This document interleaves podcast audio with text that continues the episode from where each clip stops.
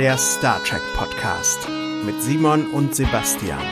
Jede Woche eine neue Episode von 1966 bis ins 24. Jahrhundert. Ihr hört Trek am Dienstag.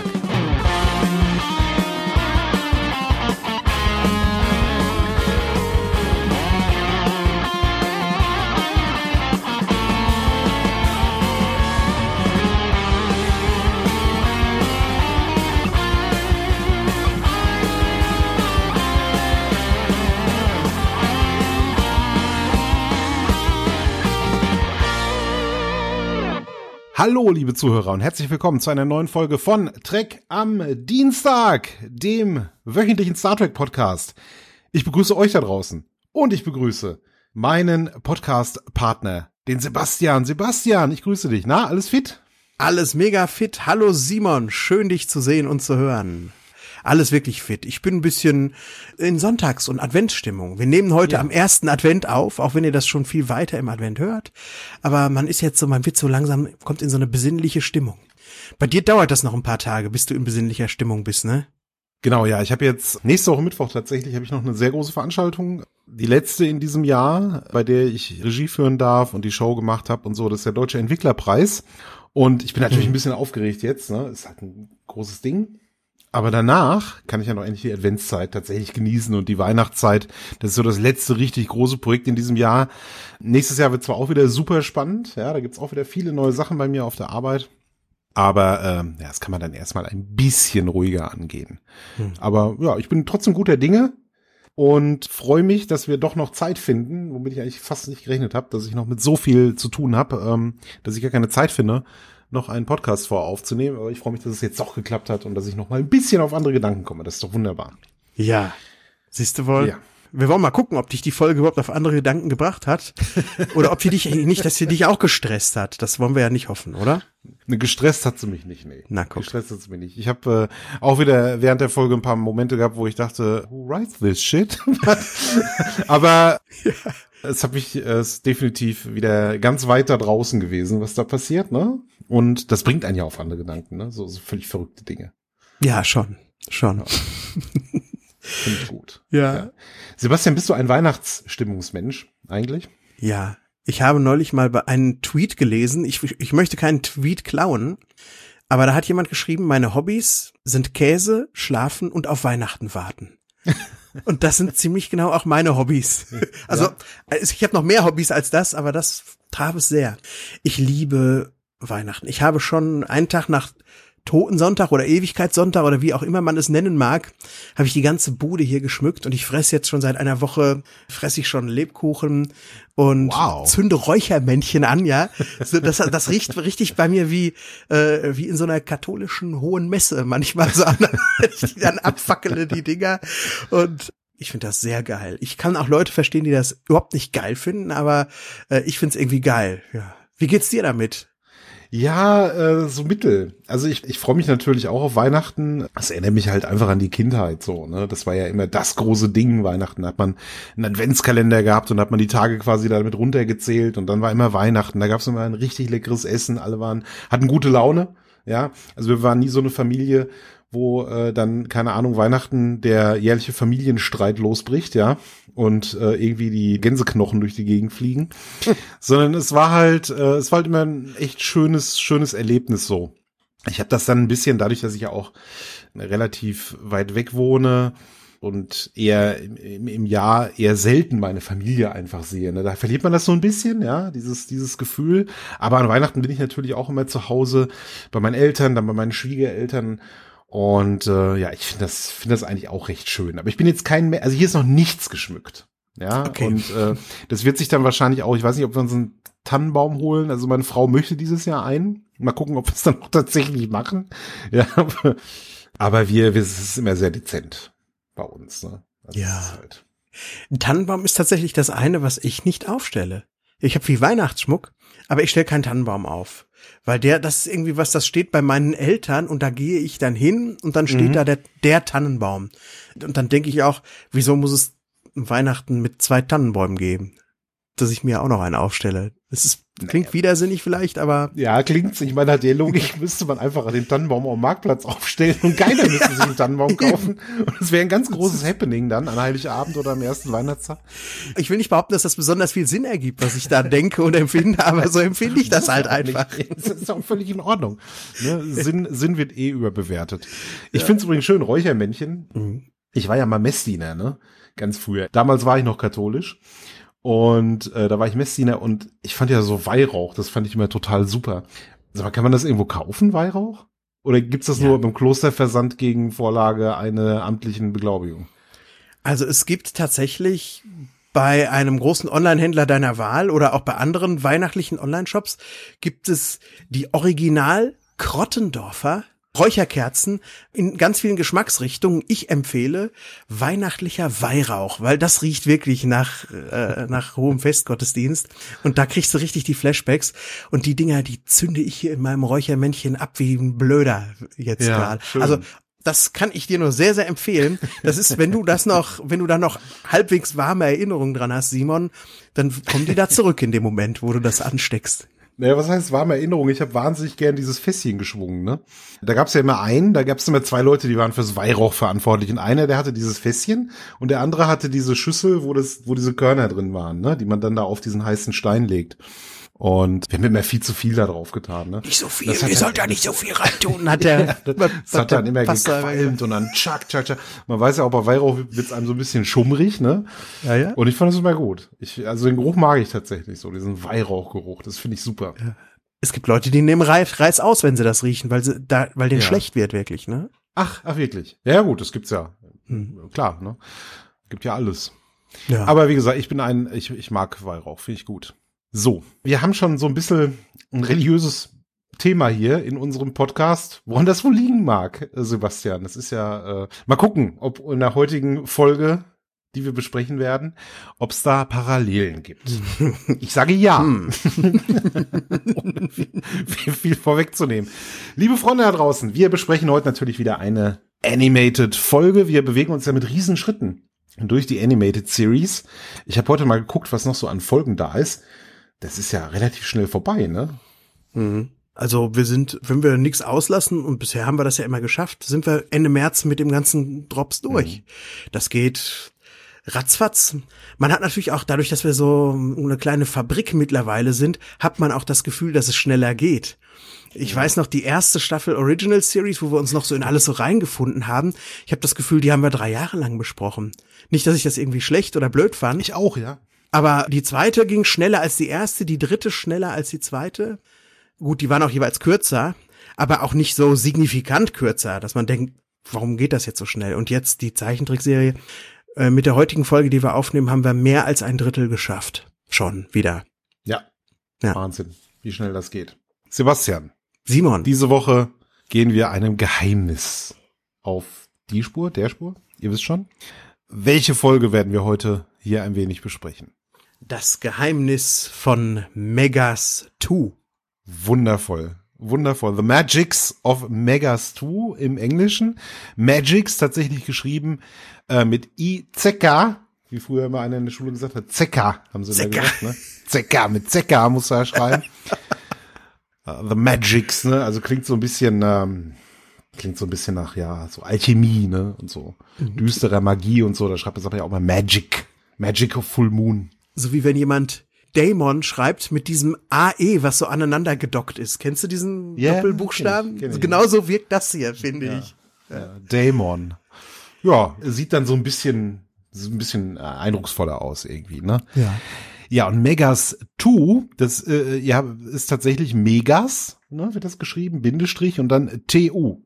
Megas wie, wie das lateinische Tu. Etu, Sebastian. Etu, Simon, ja. genau, so wird das geschrieben. Ja, geschrieben übrigens hat uns die Folge in dieser Woche ein gewisser Larry Brody. Der hat tatsächlich noch eine zweite Star Trek Folge geschrieben und als ich gelesen habe, was das für eine war, habe ich gedacht, das ist ja verrückt. Ist dir das auch untergekommen, Simon? Nee, das ist mir nicht untergekommen. Was für eine Folge hat er denn geschrieben? Die Voyager Episode Tattoo. Ach was. Ja. Nein. Über 20 Jahre später hat er die Voyager-Folge Tattoo geschrieben. Und das war's. Das sind seine beiden Star Trek-Arbeiten. Interessant. Ich ja. klicke mal auf Larry Brody. Mensch, der sieht ja aus wie James Woods. Ein bisschen ja. Hm. Ne, wie so ein älterer James Woods und ja, mehr, viel mehr zu dem finde ich hier auch nicht, aber interessant, ne? eine, eine Folge in Animated Series und dann eine bei Voyager. Ja. Das ist schon sehr lustig. Ja. Larry Brody. Ja, Sebastian. Larry Brody und The Magics of Megas 2. Wollen wir uns das Ganze mal jetzt hier geben mhm. und besprechen? Fangen wir mal an. Fangen wir mal an. Fangen wir mal an. Die Enterprise, die hat eine ganz besondere Mission diese Woche. Die ist nämlich auf dem Weg ins Zentrum der Galaxie. Und zwar möchte man beobachten, wie neue Materie kreiert wird. Oder anders gesagt, ob neue Materie kreiert wird. Es gibt ja so wissenschaftliche Überlegungen. Es gab ja den Urknall, ja, wird so gesagt. Da gab es den Urknall und da entstand dann irgendwie alles in diesem Urknall. Und das würde ja bedeuten, dass da immer noch Sachen entstehen im Zentrum, weil der Urknall war ja im Zentrum und da entstehen immer noch, entsteht immer noch Materie. Ja, aber da geht's ja schon los, Simon. Der Urknall, der kam, wenn dann aus dem Zentrum unseres Universums und nicht aus dem Zentrum unserer eigenen Galaxie. Unsere Galaxie, die ist ziemlich weit außen am Rand. Jetzt anzunehmen, dass das die Mitte ist von allem, das wird auch immer wieder behauptet in der Folge, das ist schlicht und ergreifend großer Quatsch. Ja. Kann man nicht anders nennen. Ja, Galaxie, Zentrum, äh, Universum, ja, irgendwie alles dasselbe, ne? Galaktika und so. Bei JJ hätte ich erwartet, dass das verwechselt wird. Bei J in den drei JJ-Filmen, da geht er ja auch über Tische und Bänke, was reale Wissenschaft angeht. Aber hier habe ich schon gedacht, hm, echt jetzt? Da habe ich mehr von euch erwartet, irgendwie. Ihr, die ihr auch ein bisschen harte Science-Fiction mal transportieren wollt. Da war mir schon der erste Satz zu schwach. Mhm. Naja. Ja, ist ein bisschen albern. Äh, kurzer Einschub, ich freue mich wahnsinnig darauf, schon die J.J. Abrams-Filme mit dir zu besprechen. Das wird so ein Fest. Wenigstens freut sich einer auf die JJ-Filme. Das, das, halt ja so nach in deinem Kopf, fantastisch.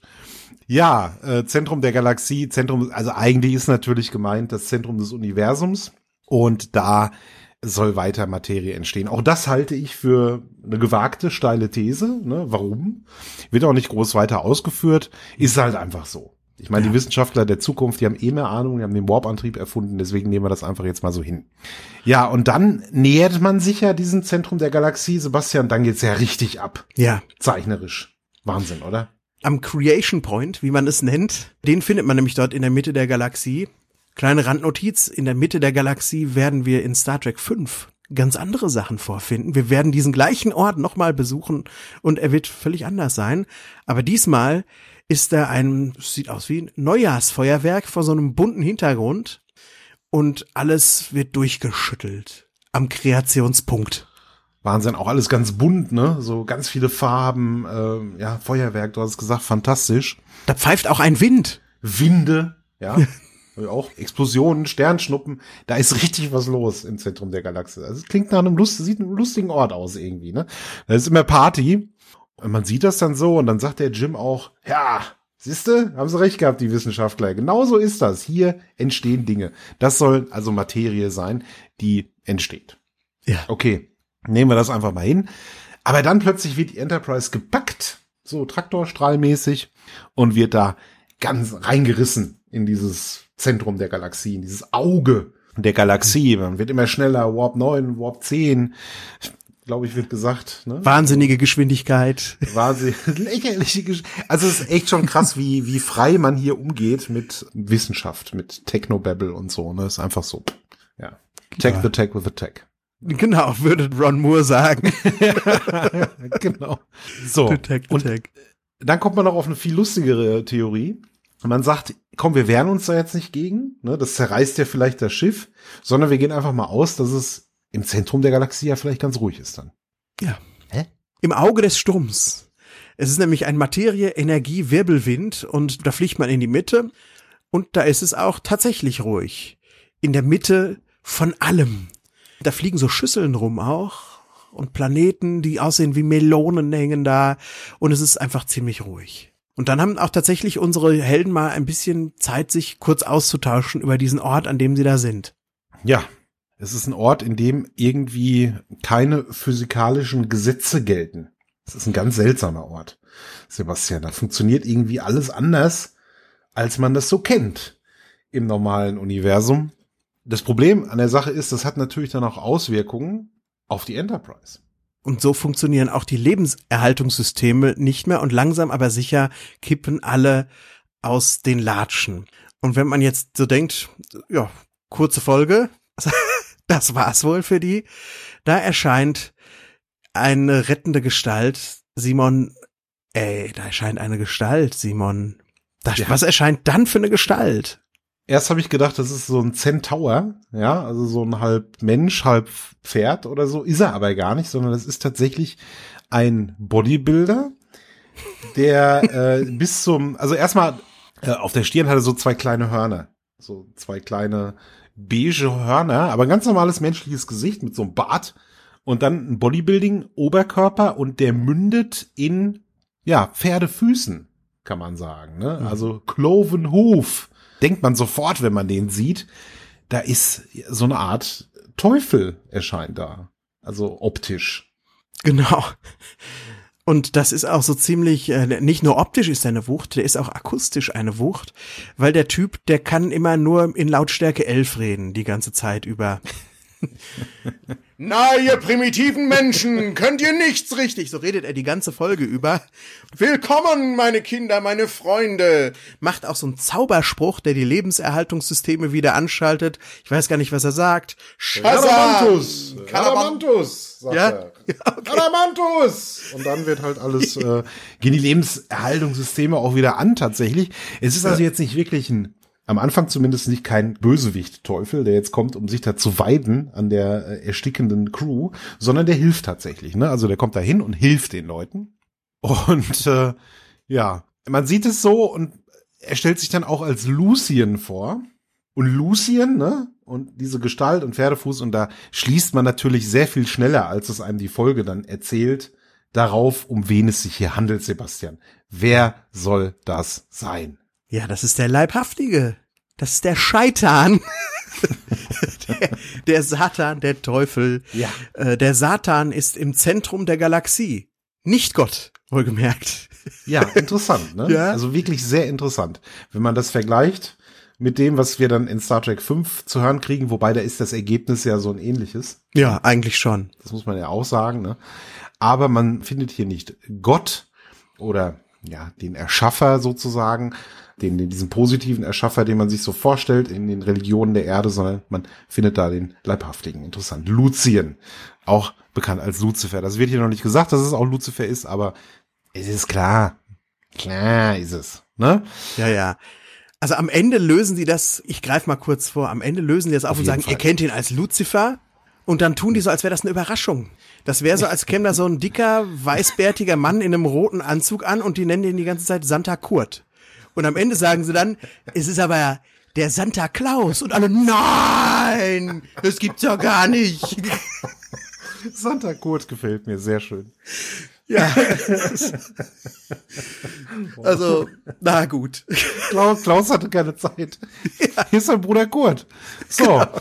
Ja, und Lucien, wir nennen ihn jetzt einfach mal Lucien weiterhin, der möchte die Crew auch erstmal dahin bringen, wo die wirklichen Freuden liegen nicht an Bord der Enterprise, sondern er möchte ihnen das zeigen. Man ist nämlich tatsächlich im Zentrum der Galaxie und im Zentrum der Galaxie befindet sich Sebastian so eine Art Planet, ja, mit so roten Streifen drumrum.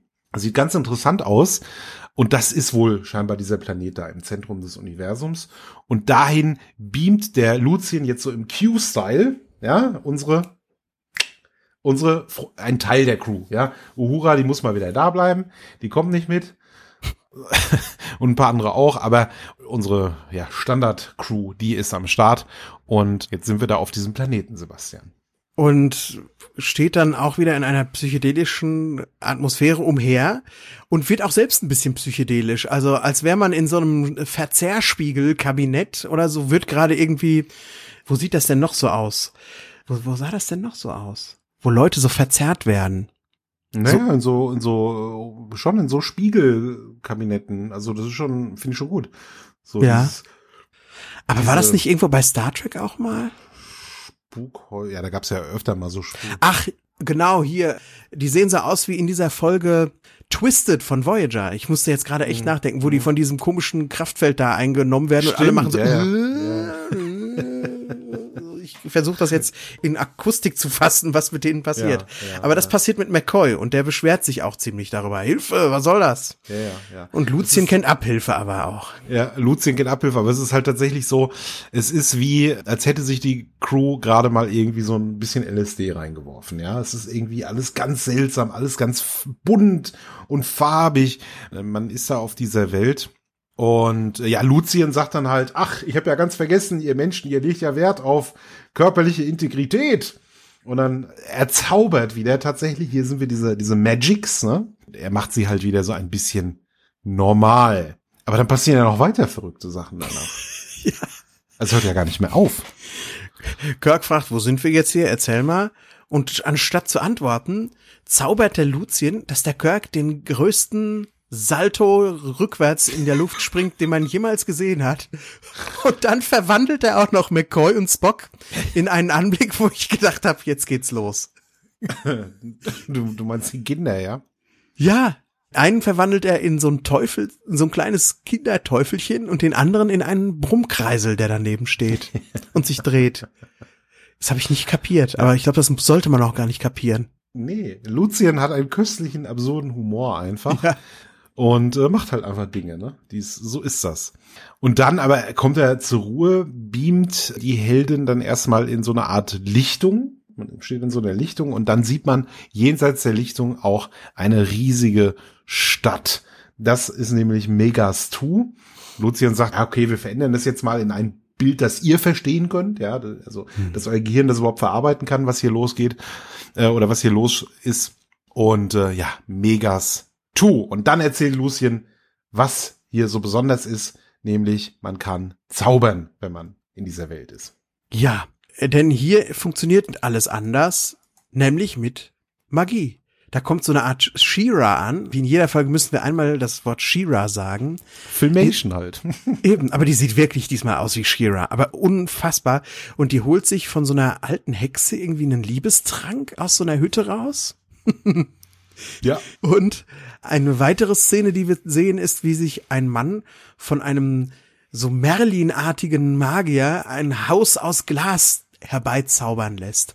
Er nennt ihn auch einen Contractor, also einen Bauarbeiter, einen Bauherrn, da wo man irgendwie hier, ähm, äh, weiß ich nicht, Firma Erwin Lüttring Haus Tiefbau bestellt, hier in unserer Welt, da holt man sich so einen Zauberer auf Megastu, um so ein Haus da herzuzaubern. Finde ich geil.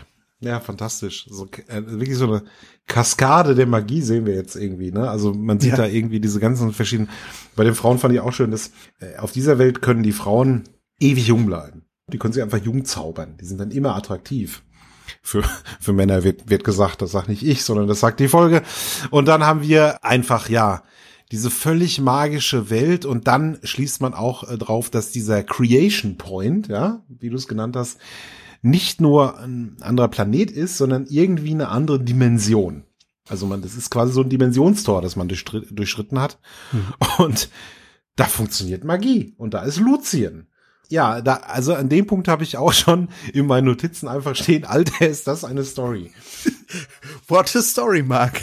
What a story, Mark. Es ist einfach, einfach, ja, also äh, klasse, Ja. was man sich da ausdenkt. Den besten Satz sagt Spock vor allen Dingen. Spock, von dem man ja denkt, der ist der rationalste Typ überhaupt. Er sagt, natürlich, die Theoretiker hatten recht. Damit unser Universum so funktionieren kann, wie es funktioniert, muss seine Mitte zu einer Dimension führen, wo die Logik völlig anders ist. Was? Ich habe es auch nicht verstanden. Vielleicht bin ich einfach auch zu doof dazu, die Logik in dem Satz zu erkennen. Ja. Wenn das irgendwer gesagt hätte, hätte ich gesagt, ja, okay, geschenkt. Aber Spock, Spock, der sich normalerweise mit Händen und Füßen gegen so etwas wehren müsste, gegen solche wahnwitzigen Ideen, sagt das so, ach so, ja, da haben wir schon lange Theorien zu, dass das so ist. Ja. Wahnsinn. Ja. Ich glaube, Lucien erzählt dann auch schon ein bisschen was, woher er die Menschen kennt, weil er kennt ja offensichtlich Menschen. Und zwar war der vor vielen Äonen auf der Erde. Vor vielen Jahren auf der Erde. mit seinem Volk zusammen und man hat dort die Menschen ja quasi beraten, den Tipps gegeben, ja, die beeinflusst. Also der war halt einfach da. Und daher kennt er die auch. Und irgendwie ist er jetzt auch nicht mehr da, weil das wissen wir noch nicht. Das wird dann noch geklärt. Wir kriegen das auch, glaube ich, so geil gezeigt. Der zaubert so Bilder aus dem Wasser, wo so Typen in Roben dann wie Superman von dem Planeten wegfliegen und zu unserer Erde fliegen. Und er, er behauptet auch noch eine ganz irre Sache. Er behauptet nämlich, jeder von unseren Zauberern hier auf diesem Planeten, der ist ein Spezialist. Der eine zaubert Häuser, der eine macht dies, der eine macht das. Aber ich bin der einzige Universalist unter all diesen Zauberern. Ich bin nämlich der Unruhestifter. Ja, der Troublemaker. Ja. Der Typ, der für ein bisschen Spaß sorgt beim ganzen Haus, Häusle bauen, ne? Ja. Beim Schaffle, Schaffle, Häusle baue.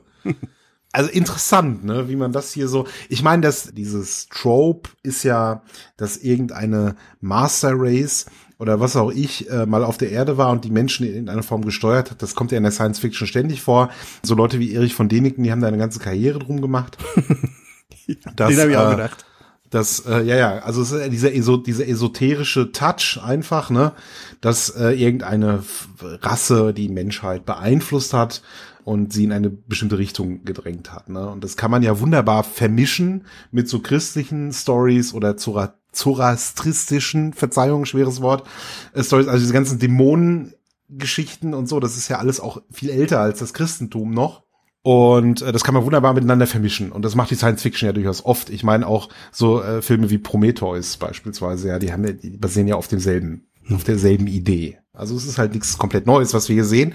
Es ist nur ungewohnt, dass man das in so einer Zeichentrickserie sieht, Ja, sehr. die sich ja eigentlich eher an Kinder richtet. Das hat mich schon überrascht, muss ich sagen. Ja. Und ich finde, es ist auch noch so eine andere äh, Sache zu sagen, ja, es gab mal so Aliens, die waren so wie der Apollo, den wir ja auch kennen, Genau, aus, kennen aus, ja aus Star Trek, die irgendwie so weit entwickelt waren, dass sie in Griechenland da eine Zeit lang gelebt haben und irgendwie uns beeinflusst, unsere Kultur beeinflusst haben, angebetet wurden.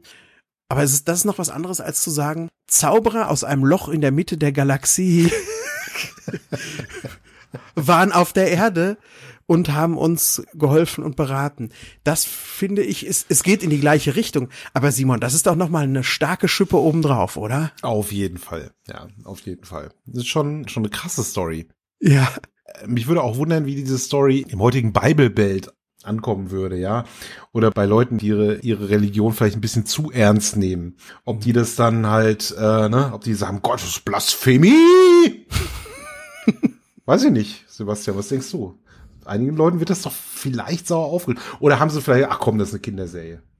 Ich glaube, dass das auch ein bisschen der Wunsch war, dass man das gut verpacken konnte, dass man gesagt haben, komm, weil es eine Kinderserie ist, können wir das machen. In der normalen Serie hätten wir es nicht verpacken können. Tatsächlich war auch eine frühere Idee für die Folge, dass man eben nicht den Teufel und die Zauberer findet, sondern Gott. Und der wäre dann in einem gleißenden Licht da in der Mitte ge- vorgefunden worden von der Enterprise Crew. Und da haben tatsächlich Standards and Practices, so nennt sich dieses Fernseh Ethikgremium oder wie du es auch immer nennen willst, haben gesagt, nee, also gleißendes Licht und so, das ist uns zu viel, dann müsst ihr was anderes machen. Aber seltsamerweise hatten die keinen Einwand dann gegen die gegen die Story, die dann daraus wurde mit dem Teufel und so. Was ich, ne? da weiß ich nicht, was ich was ich eigentlich pff, ich finde beides seltsam, aber ich weiß jetzt nicht, warum sie das eine anstößiger fanden als das andere irgendwie. Das ist Keine speziell. Ja. Es ist ja, wie gesagt, man muss es immer in der Zeit betrachten. Heute ist das ja nichts, ja. Also wenn ich da an Serien wie South Park denke oder so, das ist ja, äh, zahmer geht's ja gar nicht, als das, was wir da sehen. Aber schon sicherlich ein Punkt und ich finde dieses, äh, ist auch sehr interessantes Trivia, was du gerade gesagt hast. Das erklärt auch, warum man da plötzlich den Luzien aus dem, aus dem, äh, aus dem Sack zaubert, ne, weil, ja, dass der Teufel nicht die ursprüngliche Idee war. Gut, aber irgendwie möchte der Teufel nicht, dass die Crew sich offenbart, ja, weil irgendwie werden die da sind, ist ja nicht nur Lucien auf diesem Planeten, sondern eben auch andere. Und die sollen irgendwie nicht gefunden werden und dann beamt er sie wieder auf die Enterprise, die dann von einer Wolke verhüllt wird, ja, damit die Leute auf dem Planeten die Enterprise nicht sehen. Mhm. Aha. Mhm. Sie haben nämlich keine Sensoren. Wir sind ja hier in einer Magiewelt. Ja, da gibt's keine Computer oder so, sondern wir sind in einer Magiewelt und deswegen funktioniert das. Deswegen ist das logisch, wenn du irgendwo eine Wolke vorzauberst, sieht man es einfach nicht Dann mehr. sieht man die Leute nicht mehr, genau. Ja, und die Magie, die wird ja jetzt auch gleich mal äh, ein bisschen getestet. Spock ist außer Rand und Band und proklamiert, wir können jetzt Magie betreiben. Einfach fantastisch. Er malt erstmal so ein Pentagramm auf dem Boden, ja, irgendwie, keine Ahnung. Also völlig uncharakteristisch für, für Spock, der da so Alchemistenmäßig seinen zweiten Frühling irgendwie gefunden hat. und er möchte das jetzt auch demonstrieren. Und die anderen stehen so ein bisschen ratlos um ihn herum und sagen, ach komm, also McCoy natürlich, das ist doch, willst du mich auf denselben nehmen? Und dann demonstriert er das anhand eines schicken Glasschachbretts. Kein 3D-Schach. Kein 3D-Schach, das ist ein stinknormales Schachbrett, nur es sieht halt sehr cool aus, irgendwie so ein bisschen. Dann stellt er sich dahin, ein paar Meter davon, hebt die Arme in die Luft und fängt er plötzlich an zu glühen und dann kommt so ein Strahl und dann verschiebt er tatsächlich eine Schachfigur. Und dann gibt es so einen Schnitt auf das Gesicht von Jim und der, der, der guckt so. Das könnt ihr jetzt nicht sehen, aber ich mache das für Simon mal. ja, genau so. Also ungläubig lächelnd schaut er dahin. Wahnsinn. Also den Trick müsste man Markus Carlsen mal beibringen. Wer ist das denn? Das ist der Schachweltmeister, der amtierende. Ach so, okay, ja. Und der, der könnte sich einfach auf der Couch legen dann und dann wäre das nicht mehr so anstrengend, ja. da so zu sitzen. Tolles, tolles Ding. Also es funktioniert. Man kann tatsächlich Magie ausüben, wenn man in dieser Dimension ist, weil so funktionieren eben die physikalischen Gegebenheiten da. Mhm. Und äh, das macht's ja dann auch wieder logisch. Ja. Glaube ist in diesem Universum genauso stark wie Materie und Energie. Ja. Ja, schön, ne? Das hast du sehr schön auf den Punkt gebracht, ne? Nee, das also sagen Glaube, die. Ja, das sagen die auch, aber es ist auch ein schönes Bild, weil Glaube versetzt ja bekanntlich Berge. Und in der Logik dieser Parallelwelt, die jetzt nicht auf physikalischen Standarddingen basiert, ja, eins plus eins gleich zwei, hat ja relativ wenig mit der Geschichte zu tun, die wir beispielsweise in der Bibel lesen oder in anderen Dimensionen. Ja, hier funktioniert das. Man, hier funktioniert's. In dieser Welt funktioniert das. Finde ich schön. Und dann fangen unsere Crewmitglieder das auch an, direkt auszunutzen. Und dann passiert Simon etwas, wo ich, wo, da, da ist mir die Spucke weggeblieben. Zulu zaubert sich so eine halbnackte Gespielin auf die Brücke, geht auf sie zu und streckt auch sein, seine Hand so in Richtung ihrer Brust aus irgendwie. Und da habe ich mir gedacht, gut, da können die jetzt ihre inneren Gedanken zur Realität werden lassen, aber warum macht er das dann auf der Brücke? Kann der bitteschön dafür nicht in sein Quartier gehen, wenn sowas geht? Ich, ich gehe ja jetzt auch nicht zu meinem Seniorchef ins Büro und sag, ich mache mir jetzt mal hier ein Porno an und dann äh, fange ich an, die Palme hier zu wedeln. Was soll das denn? Sollst du mal machen. Reaktion wäre bestimmt gut. Ja. Ja, ich weiß nicht. Der Solo ist wahrscheinlich so, unser Podcast ist ja größtenteils jugendfrei. Deswegen möchte ich nicht sagen, was ich gerade denke. Aber der hat schon lange nicht mehr. Und das erste jetzt, ey, jetzt kann ich ja nicht mehr. Und dann ist, kann er überhaupt nicht an sich, an sich halten, ne? Und macht das. Ja. Ich finde ja viel lustiger, was dann passiert. ja. Denn diese, dieses Trugbild, ja, dieser sexy Frau, das ploppt plötzlich auseinander und verwandelt sich dann in Lucien. Also, plupp, dann steht Lucien da und sagt, was macht ihr denn hier? Ihr könnt doch hier nicht zaubern. Was soll denn das? Ihr macht sie doch drauf aufmerksam. Und wir waren ja schon sehr psychedelisch und wir werden jetzt noch ein Stück psychedelischer, Sebastian. Denn jetzt erscheint, ich habe es Monsterband genannt, keine Ahnung. Keine Ahnung, was ist das, was da plötzlich passiert? So Geisterwesen wie aus der Ghostbusters Zeichentrickserie wabern in so einem Nebel über die Brücke und sagen, jetzt haben wir euch, ihr Menschen, ihr, jetzt dieses Mal werdet ihr leiden. Und dann geht die Enterprise in Sturzflug auf den Planeten und leuchtet und zerteilt sich in der Mitte und explodiert. Also Simon, was passiert da alles auf einmal?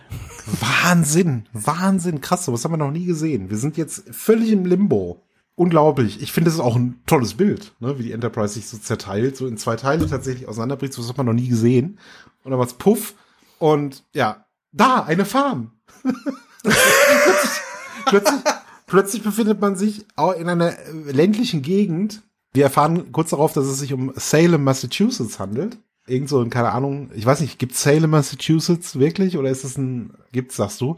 Es gab die berühmten historischen Hexer, und Hexenprozesse von ja. Salem. Ja, ja, also das, was wir hier jetzt sehen als nächstes, das ist eine äh, reale Tragödie gewesen. Hm?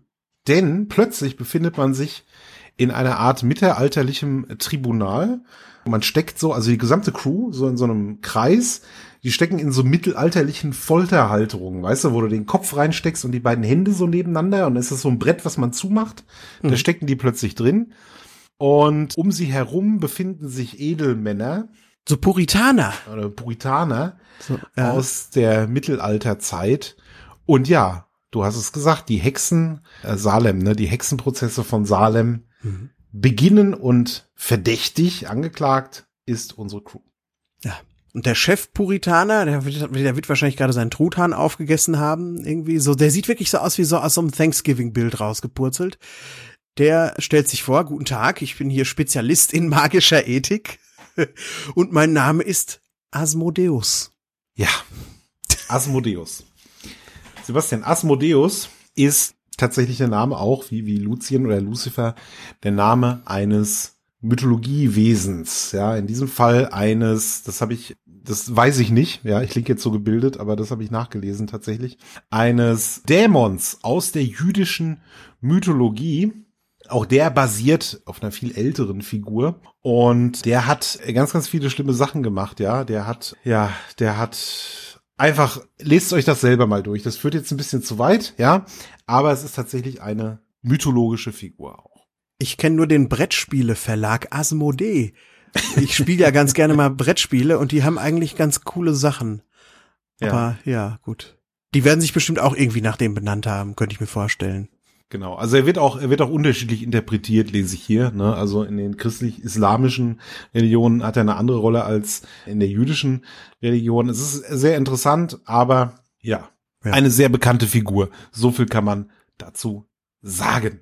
Jawohl. Der erklärt jetzt auch, was man denn da jetzt für ein Volk ist auf diesem Planeten Megas oder Megas 2. Denn wir kamen damals zu euch Menschen als Freunde, als wir durch unser Loch dahin geflogen sind. Und ihr Menschen, oder nicht alle, sondern einige von euch haben uns benutzt, um ihre eigene Gier und ihren Machthunger zu befriedigen. Und da haben wir gesagt, so nicht, so lassen wir uns nicht instrumentalisieren. Und dann stellten die sich uns entgegen und haben gesagt, das sind Hexer, das sind Teufel und so. Daraufhin gingen wir nach Salem, Massachusetts, um in Ruhe zu leben, aber ein paar konnten sich nicht beherrschen, haben trotzdem noch weiter gezaubert und dann kam es eben zu besagten Hexenprozessen und es führte zum Scheiterhaufen. So, jetzt habe ich einigermaßen diese Expositionsbombe zusammengefasst, die da mal wieder ja. zum Platzen gebracht wurde. Wahnsinn. Wird wahnsinnig viel erzählt in den letzten zehn Minuten hm. der Folge, ne? Ja, sie sind halt deswegen geflohen und deswegen haben sie natürlich ein etwas gespaltenes Verhältnis zu den Besuchern. Lucien hingegen, der findet ja die Erdlinge trotzdem irgendwie lustig. Der sagt quasi, dass die anderen einfach Sorge haben, dass mehr Menschen kommen. Und deswegen ja. ist man jetzt in dieser misslichen, misslichen Lage. Eigentlich will man die Crew nicht töten, der Enterprise, hat aber Angst, dass eben weitere Folgen und deswegen sieht man keinen anderen Ausweg. Und dann kommt es zu einer ja, ich will nicht sagen Gerichtsverhandlung. Für eine richtige Gerichtsverhandlung ist das zu kurz. Da, da passieren ziemlich schnell wieder andere Dinge. Aber erstmal werden nacheinander zwei Leute in den Zeugenstand gerufen. Nämlich als erstes Spock. Nee, anders. Spock wird als Nicht-Erdling zum Verteidiger ernannt und ruft dann Lucien in den Zeugenstand. Genau. So war's. So war's, glaube ich. Und dann fragt er ihn auch, äh, ja, was fragt er ihn denn nochmal? Ich weiß gar nicht, was er fragt. Ich weiß nur noch, was Lucien antwortet. Er sagt nämlich, Megaraner, die sind immer alleine, jeder zaubert auf seinem Spezialgebiet vor sich hin. Aber ihr Menschen, ihr ja. arbeitet zusammen, ihr kooperiert, ihr denkt nach außen gerichtet. Und deswegen habe ich euch kontaktiert, weil ich das bewundernswert finde und wir, ich finde, wir könnten uns als Megastur-Raner mal eine Scheibe von euch abschneiden, von eurer Zusammenarbeit. Ja, ist ja schon mal ein ganz guter Satz. Ne? Der nächste ist dann Kirk. Ich musste da sofort irgendwie an Picard denken und die berühmte Verhandlung in TNG, wo Q quasi sich als Richter aufgespielt hat. Ne? Da haben wir diese weitere Parallele dazu. Kirk muss natürlich die Menschen verteidigen. Der sagt, ja, im Mittelalter war alles ganz schlimm. Wir haben uns aber verändert. Wir haben uns weiterentwickelt.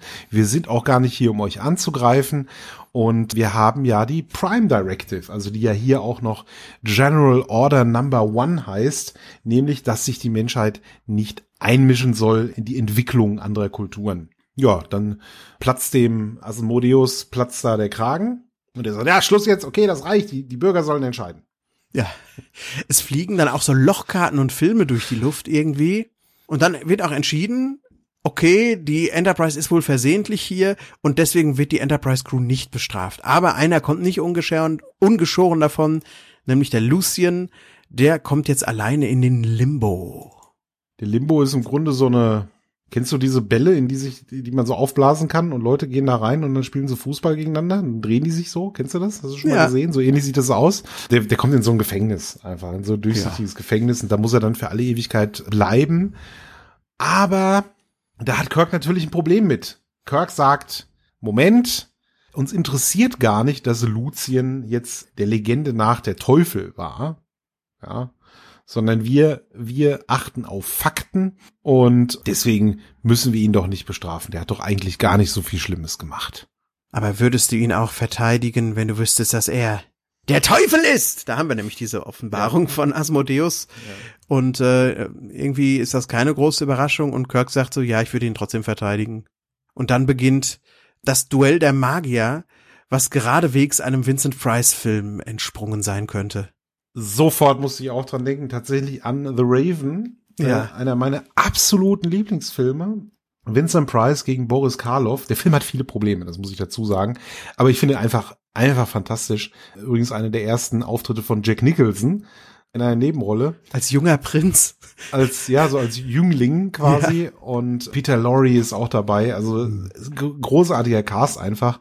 Ja, und da gibt's ein Magier-Duell zwischen Vincent Price und Boris Karloff, finde ich ganz fantastischer, ganz toller Film. Kann ich euch nur ans Herz legen, wer den irgendwo findet.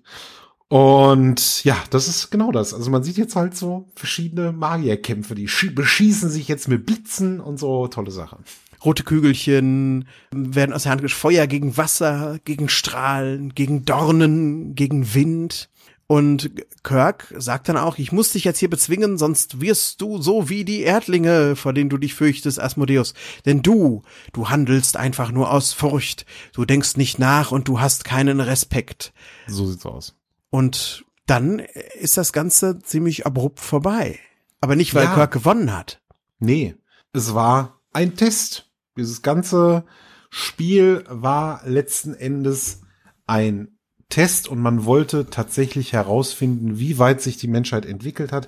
Wäre die Menschheit sogar bereit, also die Menschheit wird hier natürlich repräsentiert von Kirk, wäre Kirk bereit, quasi sein Leben sogar herzugeben für den Beelzebub höchst persönlich. Und ja, natürlich würde Kirk das. Ja. Klar doch. Na klar doch. Hör mal, der hat dieselbe oder die ähnliche Prüfung schon in den Episoden Arena und The Empath bestanden. Ja, alt, alt kennt er schon. Das kennt, kennt er schon. Der weiß ganz genau, was da ist und ja. der hat auch früher, glaube ich, viel die Stones gehört. Sympathy for the Devil. ja. Und dementsprechend entscheidet er sich jetzt auch. Und äh, es ist irgendwie ein Happy End, ne? Und dann freuen sich alle auf einmal. Alle. Ich glaube, es gibt ein ganz tolles Fest nachher noch auf diesem Planeten, wo man mit Magie irgendwie alles herzaubern kann. Fantastisch. Und diese Meganer, das ist nämlich das Volk, von dem da die Rede ist, diese Megans, Megans, Megans, keine Ahnung, die werden, die sagen, alles klar, ihr seid doch nicht so schlimm, ihr seid uns auch herzlich willkommen, könnt jederzeit vorbeischauen und äh, dann machen wir wieder so ein lustiges Magier-Duell. Eine neue Freundschaft ist hier entstanden. Man prostet sich zu mit so einem Humpen, ja. So Richtig so Oktoberfestmäßig auch, ne? Ja. genau. Und später ist man dann auch wieder im richtigen Universum. Also man verlässt diese Dimension, ja. Und dann, Sebastian, fragt der McCoy ja die Frage, die wir uns alle fragen. Sag mal, glaubst du, das war wirklich der Lucifer? Und ja, Kirk sagt, ja, ich glaube, der wurde ein zweites Mal aus dem Himmel vertrieben, aber diesmal habe ich ihn gerettet. okay. Ja. And that's it. Die Folge ist zu Ende. Ja. ja, what a story, Simon. Kann man wie yes. immer nur wieder sagen. Yes, what a story. ja, Sebastian. Also man kann nicht sagen, dass man die Woche nicht unterhalten wurde, oder? Nee, das kann man wirklich nicht sagen. Man wurde so vieles in dieser Woche. Das ist so hübsch anzuschauen. Und es passieren so viele seltsame Sachen und es werden so unfassbar wilde Thesen aufgestellt. und normalerweise bin ich kein großer Fan davon, wenn Star Trek-Fans oder sogenannte Star Trek-Fans entscheiden, diese Folge gehört in den Kanon oder diese gehört nicht in den Kanon. Mhm. Aber ich finde, das ist in meinem persönlichen Kopfkanon, ist das so ein absoluter Grenzgänger. Ich kann und will nicht so richtig glauben, dass das ein Teil ist von Star Trek, dass das im Star Trek-Universum passiert ist. Es war eine super gute Folge, irgendwie auf ihre Art, aber ich weiß nicht, ob es eine besonders gute Star Trek-Folge war. Ich hätte die, glaube ich, wahrscheinlich bei Doctor Who unglaublich gut akzeptiert, geschluckt. Da gibt's auch eine Folge, die heißt The Daemons mit John Pertwee von irgendwas 70. Super, super Folge. Jeder, sollte jeder mal gucken. Hat unglaublich viele Parallelen zu dem, was man hier sieht. Aber es ist einfach für mich nicht so treffend für Star Trek. Und deswegen Geschichte gut, als Star Trek Geschichte nicht so gut. Daraus errechne ich für mich einen Daumen, der quer geht in dieser Woche. Ja, ich persönlich schätze die Folge so ein bisschen besser ein. Ich, äh, du hast völlig recht. Das hat mit Star Trek eigentlich nicht viel zu tun.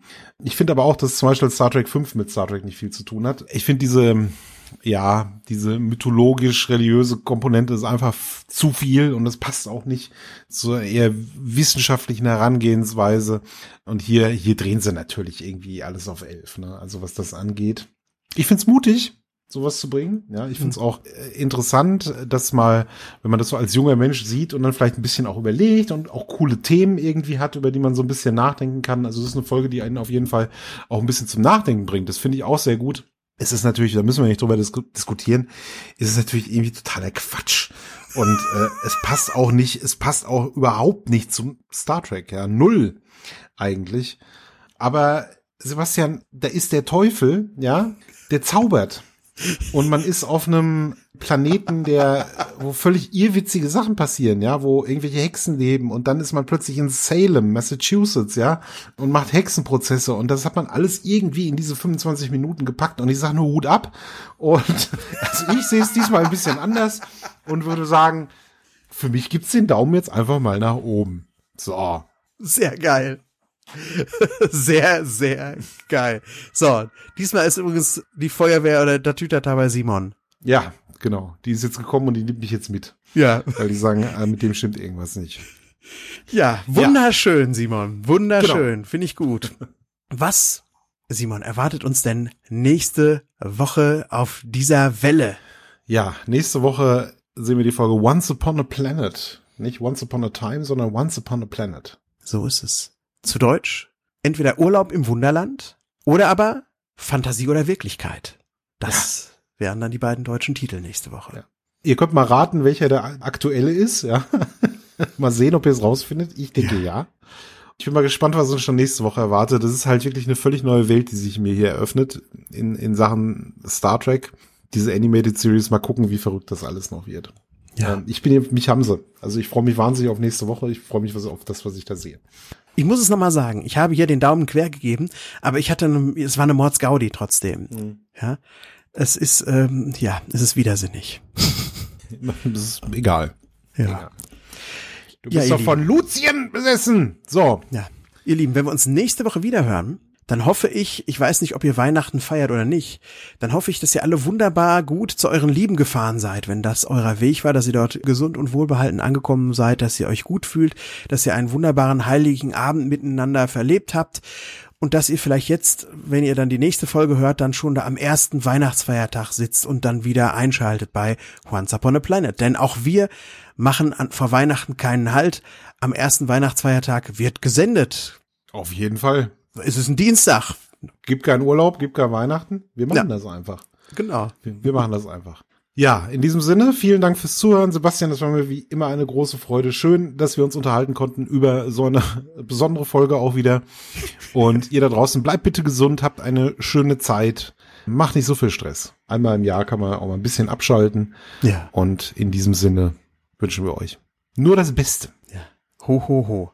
Vielleicht gibt's noch eine kleine Weihnachtsüberraschung vor für euch vor nächster Woche. Aber ich will nicht zu viel versprechen. Oh, der Simon weiß auch von nichts. Der guckt noch ganz verstohlen und verwirrt.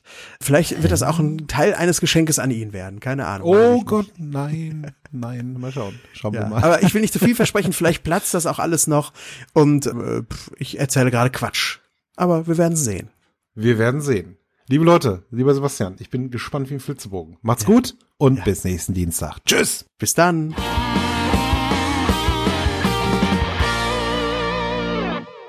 Eine Track am Dienstag 2018 Produktion.